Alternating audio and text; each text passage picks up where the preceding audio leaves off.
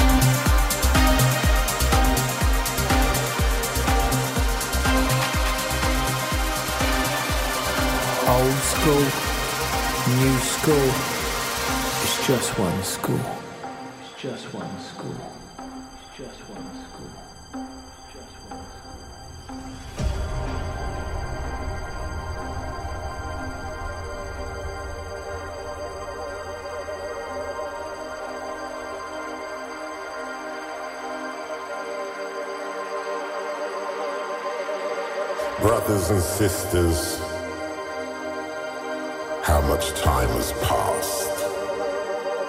We still believe that cultures are connected, all respected, inclusive, exclusive, one family produces another dance.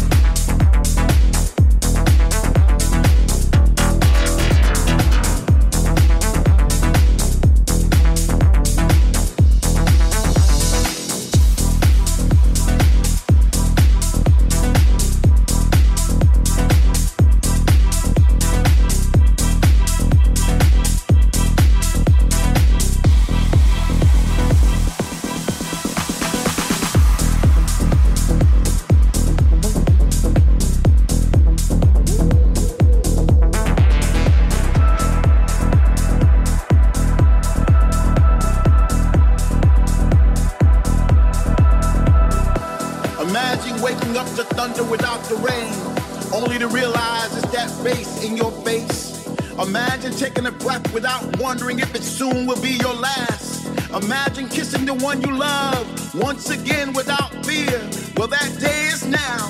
Finally, we are back, back in the place where we used to congregate. We're all around us, we see familiar faces, creating new memories to replace the ones we lost with people from all over the world where words not be spoken. Love is a universal language now.